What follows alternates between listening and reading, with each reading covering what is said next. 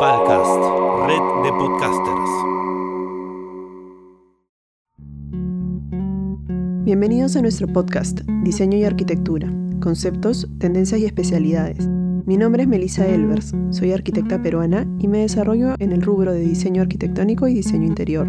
En este espacio se busca profundizar y reflexionar en diversos temas del rubro a través de conversatorios y entrevistas con diferentes especialistas.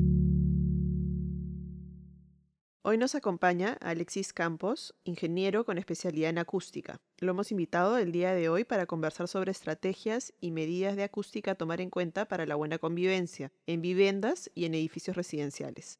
Bienvenido Alexis. Antes de comenzar, cuéntanos por favor un poco de ti. ¿Cuál es tu formación y en qué áreas de diseño acústico te especializas? Hola Melissa, muchas gracias por la invitación. Bueno, hablando un poco de, de lo que es mi experiencia y mi formación, yo me inicié en este mundo con un grado técnico en sonido que hice aquí en Perú en el 2004. Después de esto viajé a Chile, donde estudié la parte de ingeniería acústica. Regresé al Perú, estuve trabajando como un año y medio en una empresa que se dedicaba al rubro del control de ruido en la industria y eh, viajé a España, a la Universidad de Cádiz, para poder hacer una maestría en en ingeniería acústica con una mención en control de ruido de industrias y aeropuertos. Después de esto yo he formado eh, una empresa aquí y me dedico básicamente a todo lo que es la parte de acústica arquitectónica.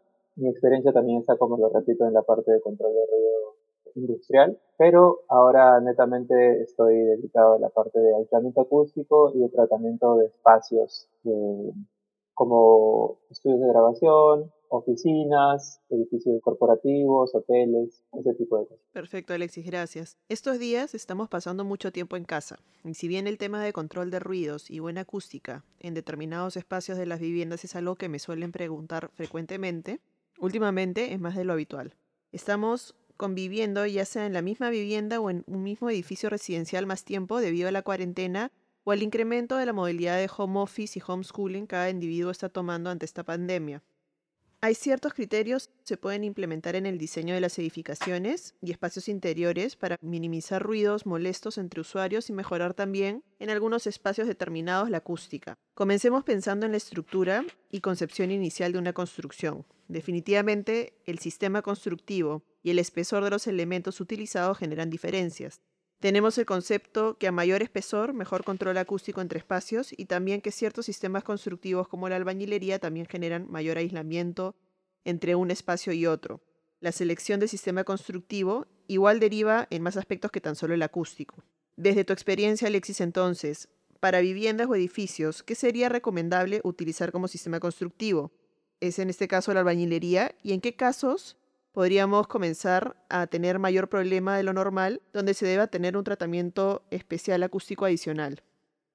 Bueno, sí, como lo mencionas, efectivamente lo más recomendable siempre es utilizar albañilería por ejemplo, como lo mencionaste, y también lo que se utiliza mucho, que son placas de concreto. Eh, mira, sinceramente, los casos especiales son, por ejemplo, una fachada, un muro cortina que está expuesta al ruido tal vez de la calle y que no tiene la misma masa que podría generar un muro de albañilería, por ejemplo. Entonces, eh, hay algunos ciertos casos especiales en donde tal vez se pueden utilizar otros sistemas constructivos, como el drywall o la madera, pero no en forma única.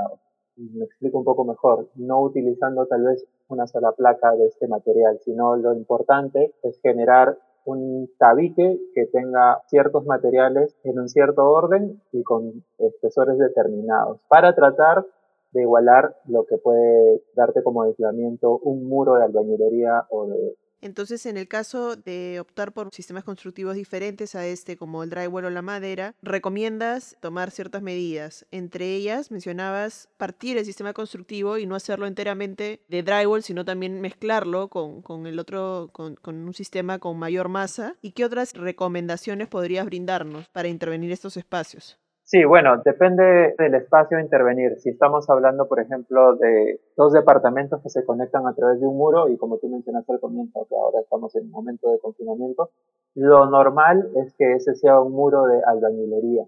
Pero, aún así, hay detalles en el diseño de los departamentos que no se toman en consideración y que pueden, a pesar de tener un muro de albañilería, generar problemas de ruido. Sin embargo, si estamos hablando de espacios que son colindantes, pero tal vez dentro de la vivienda y donde es más normal utilizar divisiones de tabiquería, bueno, pues por ejemplo, lo común es que se utilice una placa de drywall o cartón yeso, como se llama en otras partes del mundo, por lado y simplemente dejar un espacio de aire en el medio, ¿no? Eso, en el caso, en el punto de vista del aislamiento, es contraproducente. Lo que se debería de utilizar, por ejemplo, es lana de vidrio para rellenar la de vidrio o lana de roca para rellenar esa cavidad interna y así lograr subir el, factor de aislamiento. Otra cosa que ayuda también es el uso de no solo una placa por lado, sino dos placas por lado. ¿no? Cambiando los espesores de las placas. Lo que se utiliza normalmente en la construcción en pulgadas son las placas de media pulgada y de 5 octavos, que vienen a ser como 12 y 15 milímetros. Entonces, realizar el espesor ayuda a mejorar el tema del aislamiento entre espacios adyacentes, ¿no? También es importante, y este tal vez es un detalle constructivo, al momento de que se colocan las placas una encima de otra, que las uniones de la primera capa de placas con la segunda no coincida, ¿no? Lo que se llama el traslape de placas de drywall o de madera, ¿no? Y también es importante verificar, por ejemplo, posiciones de cajas eléctricas. Nunca se deben enfrentar a la medida de lo posible, porque eso genera normalmente eh, en un sistema constructivo que no está diseñado desde el punto de vista acústico, una fuga. Entonces tú puedes tener un muro que puede tener un buen aislamiento, pero decides colocar cajas eléctricas y terminas generando un problema. Desde la parte este, eléctrica es un poco más simple hacerlo de esa manera, ¿no? Pero habría que pensar en alternativas. Efectivamente, eh, hay, hay soluciones constructivas para el tema de las cajas, ¿no? A veces se trata de correr unos 40 centímetros una de otra en cada una de las caras y si es imposible, lo que se hace es tratar de forrar la cara interior de la caja con un par de placas de drywall para evitar de que la, la caja genere una fuga, ¿no? Y lo que genera una reducción del aislamiento acústico del muro. Ah, perfecto, esa es una buena alternativa también. En cuanto a edificios multifamiliares, el problema no solo se debe tratar a nivel de paredes, sino que la molestia de ruidos entre los diferentes niveles es un problema habitual y el tratamiento de la losa puede ayudar a mejorar ese tema. ¿Qué se recomienda hacer para mejorar el control de ruido entre niveles? Bueno, existen dos tipos de transmisión del ruido dentro de una edificación y eso hay que dejarlo como bastante claro. Uno es el ruido aéreo que se transmite por el aire y el otro es el ruido de impacto. Por ejemplo, el ruido aéreo, para poder explicarlo de una forma más sencilla, es, digamos que tu vecino en el piso superior tiene un parlante sonando y tú lo escuchas en la parte de abajo, en tu casa.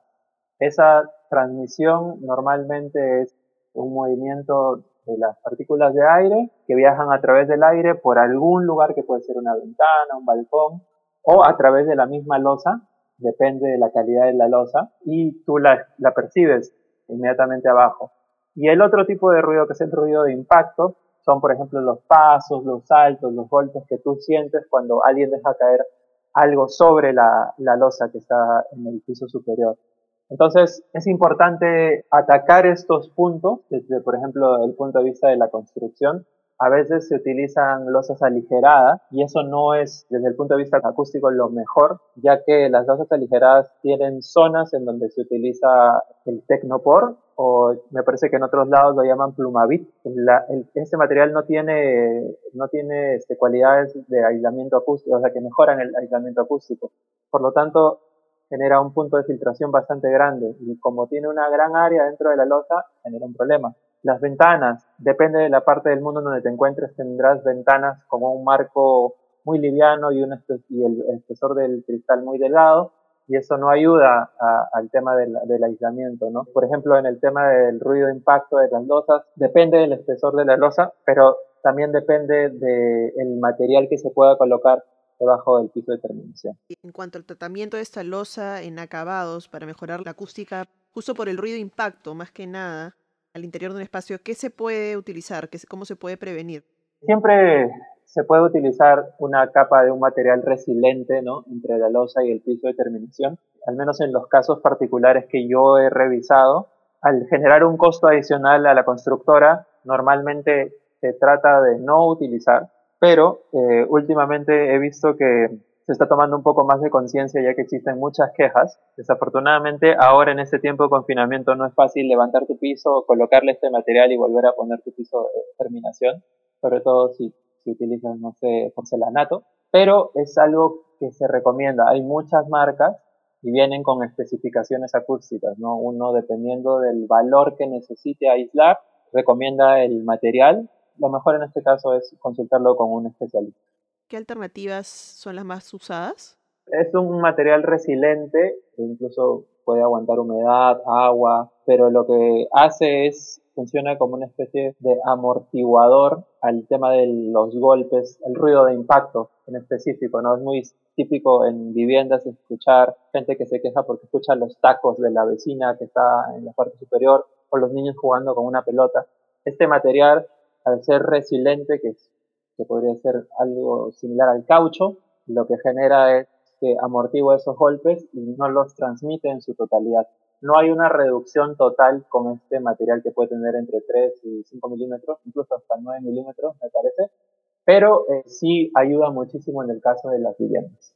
Podría ser un poco las planchas de caucho. El tema de la espuma que se usa en pisos estructurados o laminados también contaría como este material para ayudar un poco. Sí, a pesar de, a pesar de que no tiene una especificación acústica, algo puede hacer. Normalmente este tipo de ruido impacto se mide. Se pueden hacer mediciones para saber cuánto es el aislamiento que tiene este elemento horizontal, la losa. Así como se mide el aislamiento vertical de un muro, se puede hacer lo mismo con el ruido impacto en una losa. Y efectivamente, eh, a pesar de que no tenga un catálogo donde te dice, ok, esto tiene tanto, eh, tantos decibeles de reducción, te puede ayudar efectivamente a reducir un poco el ruido de impacto, pero es muy poco comparado con un material que es dedicado a eso. En edificios multifamiliares hay ciertos elementos que a veces requieren tratarse porque traen problemas acústicos también. Los que me suelen mencionar generan conflicto con la acústica son los ductos de ventilación, los equipos de aire acondicionado en techos, las bombas de agua y las montantes de agua y desagüe. ¿Hay manera de minimizar la molestia de ruido que estos temas generan? Sí, en los edificios, mientras más modernos son, y últimamente se está construyendo un edificio eh, de alta gama tal vez, eh, existen equipos eh, que son necesarios de tratar, Por ejemplo, equipos de aire acondicionado que pueden tener algunos edificios. estos equipos, aparte del ruido que pueden generar hacia el exterior de la edificación, eh, también transmiten normalmente vibraciones hacia adentro. Entonces es importante eh, hacer una medición de vibraciones o pedirle al, al, este, al fabricante que nos dé una solución con material resiliente. Normalmente por el peso del equipo de aire acondicionado se puede calcular qué tipo de antivibratorio necesita. Eh, otro tema muy clásico, como lo mencionas, es el tema de las bombas. Las bombas pueden estar en el último piso, pueden estar en el primer, en el sótano, y es muy común que gente se queje porque escucha la bomba que está en el sótano 2 y tú estás en el piso 6. Entonces, aquí hay que analizar muchas cosas, ¿no? Este es un caso más complicado eh, porque tienes que saber qué receptores te están quejando, dónde están, ¿no? ¿Cuál es el recorrido que sigue eh, las cañerías del piping de esas bombas? ¿Por dónde están las pasadas de ductos? Eh, porque hay que saber la posición de la bomba. Eh, es, es, un tema un poco más complejo el de las bombas y yo recomendaría llamar a un especialista eh, definitivamente, a un consultor acústico para poder solucionar este tema porque a veces se puede perder mucho dinero eh, tratando de solucionar este tema y sin el conocimiento adecuado uno puede malograr el, el funcionamiento de la bomba. Eh, con respecto a las montantes de agua y desagüe, es importantísimo en este caso eh, desacoplar los, los ductos de la estructura del edificio. Muchas veces me he encontrado con gente que se queja porque escucha las descargas de, de otras viviendas, de los inodoros o incluso hasta de la ducha. Y esto es porque no se ha utilizado un material para forrar esas, esas montantes de agua y desagüe, que al estar eh, físicamente tocando las, las estructuras o un muro del edificio puede generar ese, ese sonido que puede viajar una cantidad considerable de metros. Entonces, importante es desacoplar los ductos de la estructura del edificio, existen hangers especiales para esto, eh, y cubrirlos con un material absorbente de sonido, que también existe en, el mercado. En las bombas mencionaste, o sea, definitivamente lo ideal es llamar a un especialista, pero ¿qué tratamientos son usuales en el caso de las bombas este, que, se que generan molestias? Sí, es una combinación de lo que sucede entre, con, las montantes y lo que sucede con los equipos de aire acondicionado, porque una bomba tiene una cierta cantidad de revoluciones por minuto. Entonces eso va a generar una vibración y un ruido del motor eléctrico de la bomba. Por lo tanto, mucha gente dice, eh, ok, encerremos la bomba en un cuarto, ¿no? Con una puerta metálica ya no se va a escuchar. Ok, no lo vas a escuchar afuera, pero la vibración y todas las conexiones de piping que tiene esa bomba, o sea, de las cañerías, viajan a través de todo el edificio. Entonces, es importante también desacoplar todas las cañerías que salen y entran a la bomba. Hay que conocer ese recorrido y desacoplarlo. Que al momento de que la cañería atraviese un muro, el sello de esa cañería alrededor del muro no sea rígido, o sea, que no se utilice concreto para poder cerrar el agujero que se ha hecho más grande. Y tiene que utilizar un, sello que sea flexible, que, puedes que lo que se utiliza normalmente son los sellos eh, contra incendios.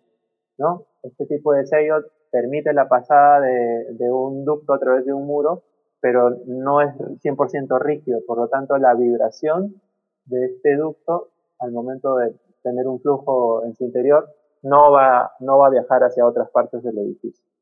Y de la misma manera funciona también el tema de las montantes de agua, ¿verdad?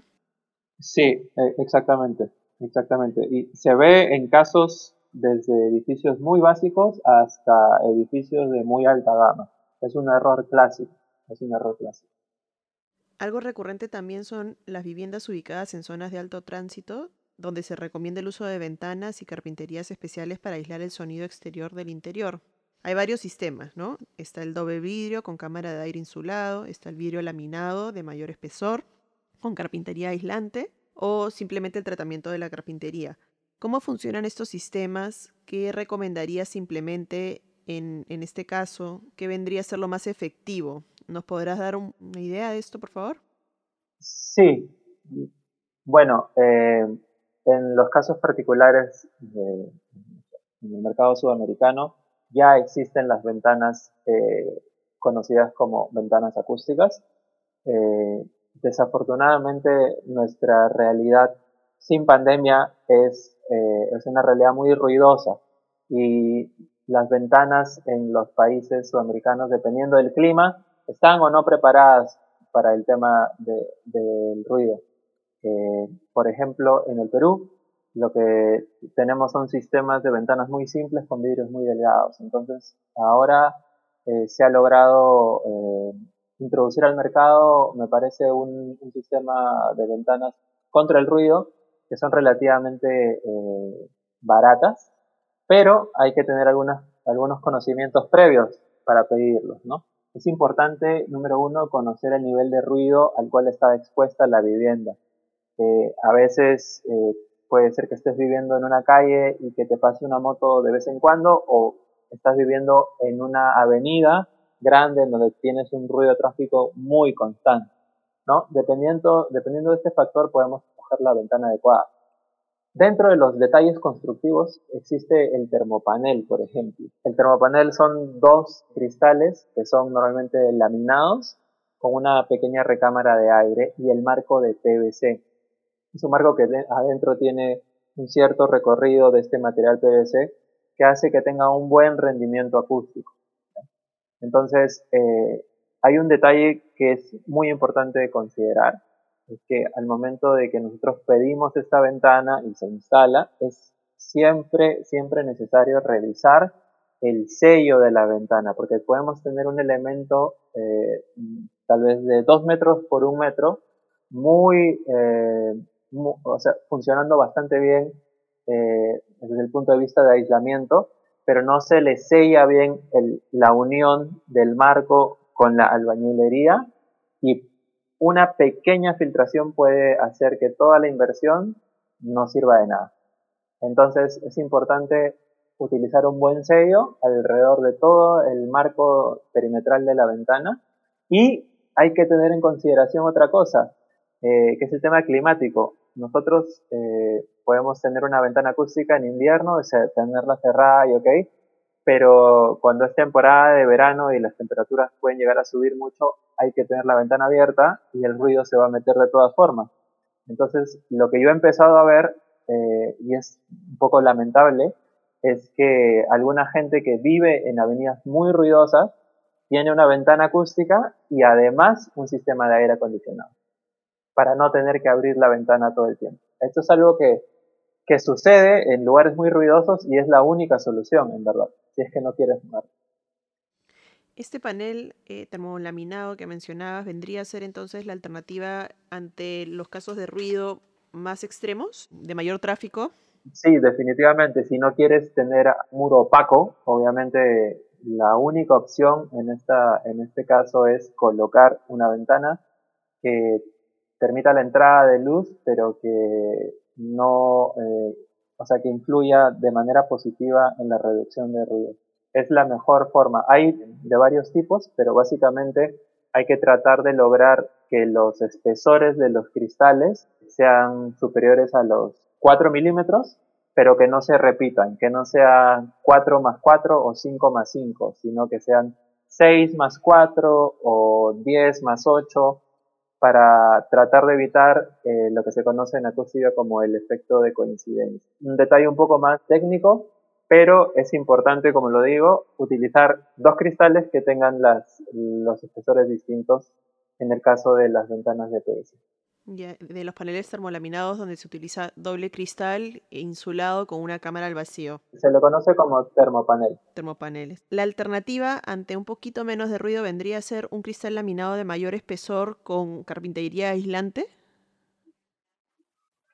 Pues sí, la, es conocido en el tema de aislamiento que la lámina que separa a, las a los dos cristales eh, ayuda, eh, pero también repetimos la misma norma. Si vamos a tener un solo cristal mm, laminado, no hay que utilizar los espesores iguales, sé que sean 6 y 4, o 6 y 8, 6 y 10, pero no 5 y 5 o 4 y 4. Eso, eso se trata de evitar. Y el marco es importante también tratar de que no sea de aluminio común y corriente. Hay algunos que tienen algún refuerzo y pueden ayudar, pero las ventanas normales aquí vienen con 3 milímetros de un cristal crudo y un marco simple y no el, rendimiento acústicamente hablando es muy bajo. En cuanto al interior de la vivienda, la elección de acabados y revestimientos de paredes influye también en una buena acústica. En términos generales, ¿qué recomendaciones podrías brindarnos?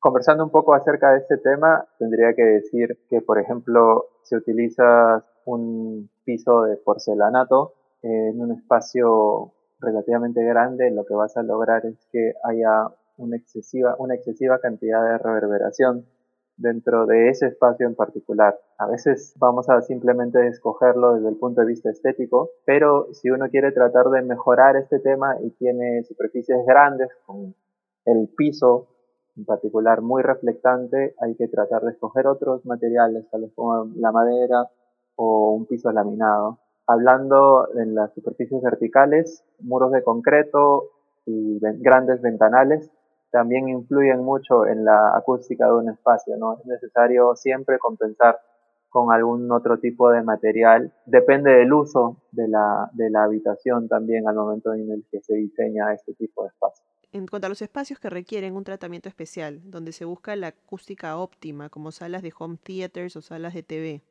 si bien se debería realizar o se puede realizar un proyecto especializado a detalle para estos espacios, de manera general, ¿qué recomiendas en cuanto a la distribución de los equipos, de los parlantes y en cuanto a los acabados seleccionados del espacio y los elementos de revestimiento? Si tenemos un espacio dedicado dentro de, una, una vivienda para sistemas home theater o salas de televisión o tal vez algún cuarto en donde se haga música, es muy importante revisar los dos conceptos ¿no? del aislamiento acústico. Es necesario saber de que el nivel que tenemos dentro, el nivel de sonido que tenemos dentro de ese espacio no va a perturbar mucho a, espacios adyacentes y si es así, tomarlo en consideración.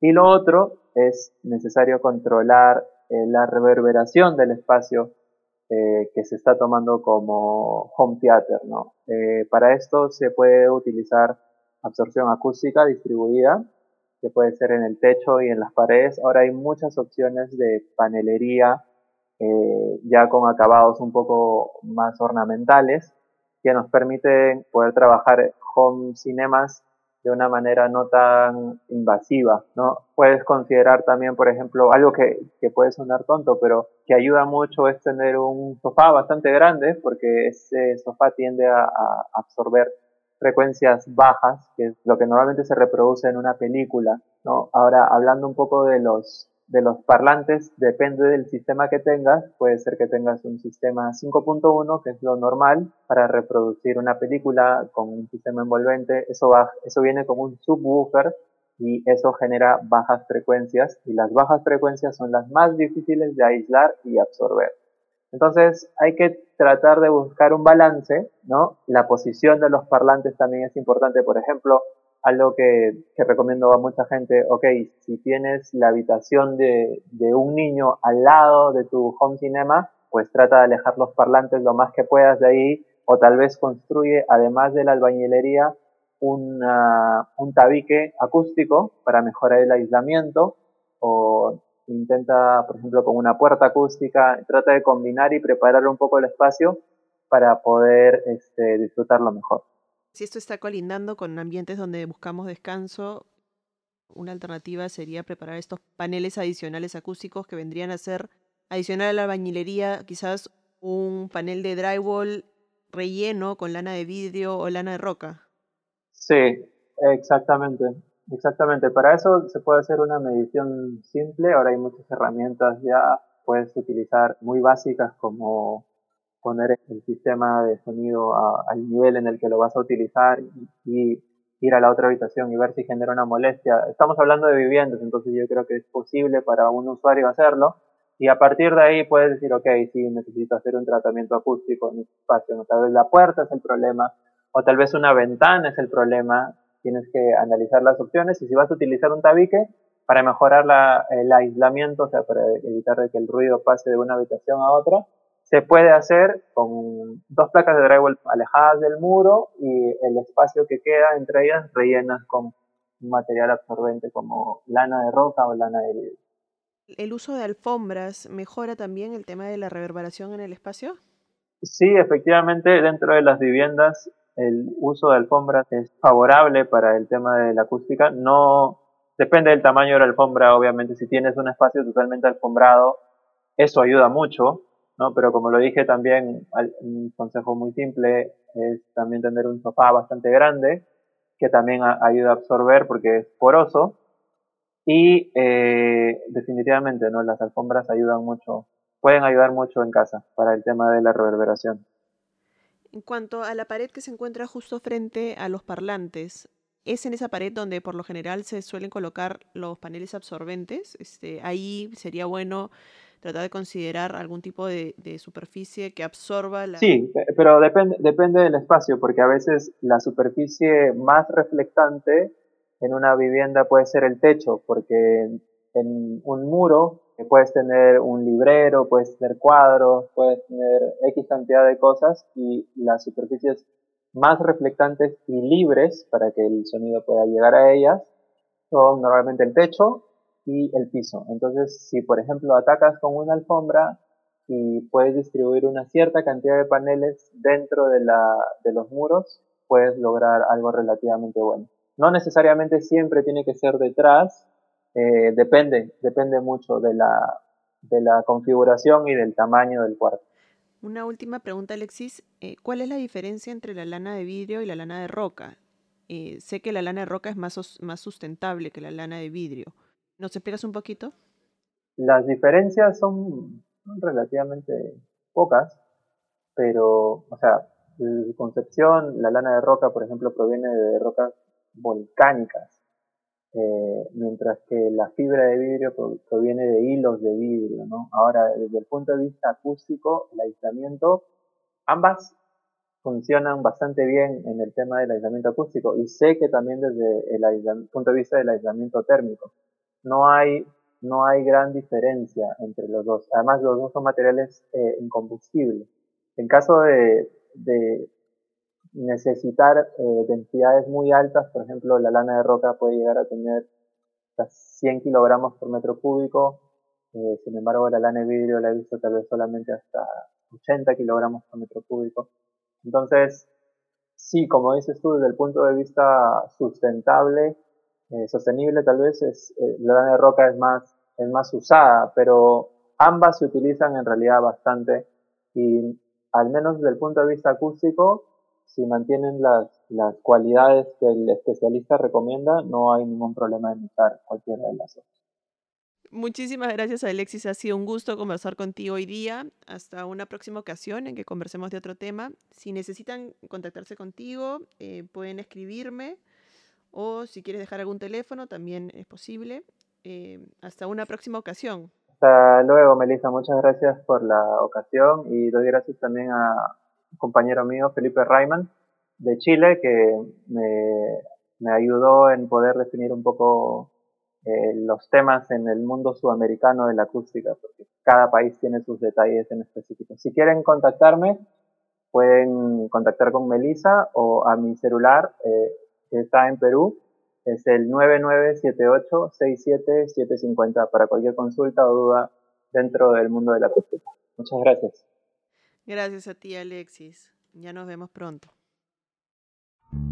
Gracias por escucharnos. Pueden suscribirse al podcast para recibir los siguientes episodios a través de Spotify, Google y Apple Podcast. Agradecemos a Palcast, red de podcasters, por sus servicios.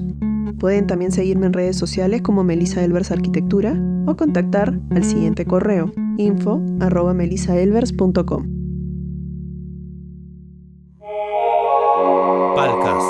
red de.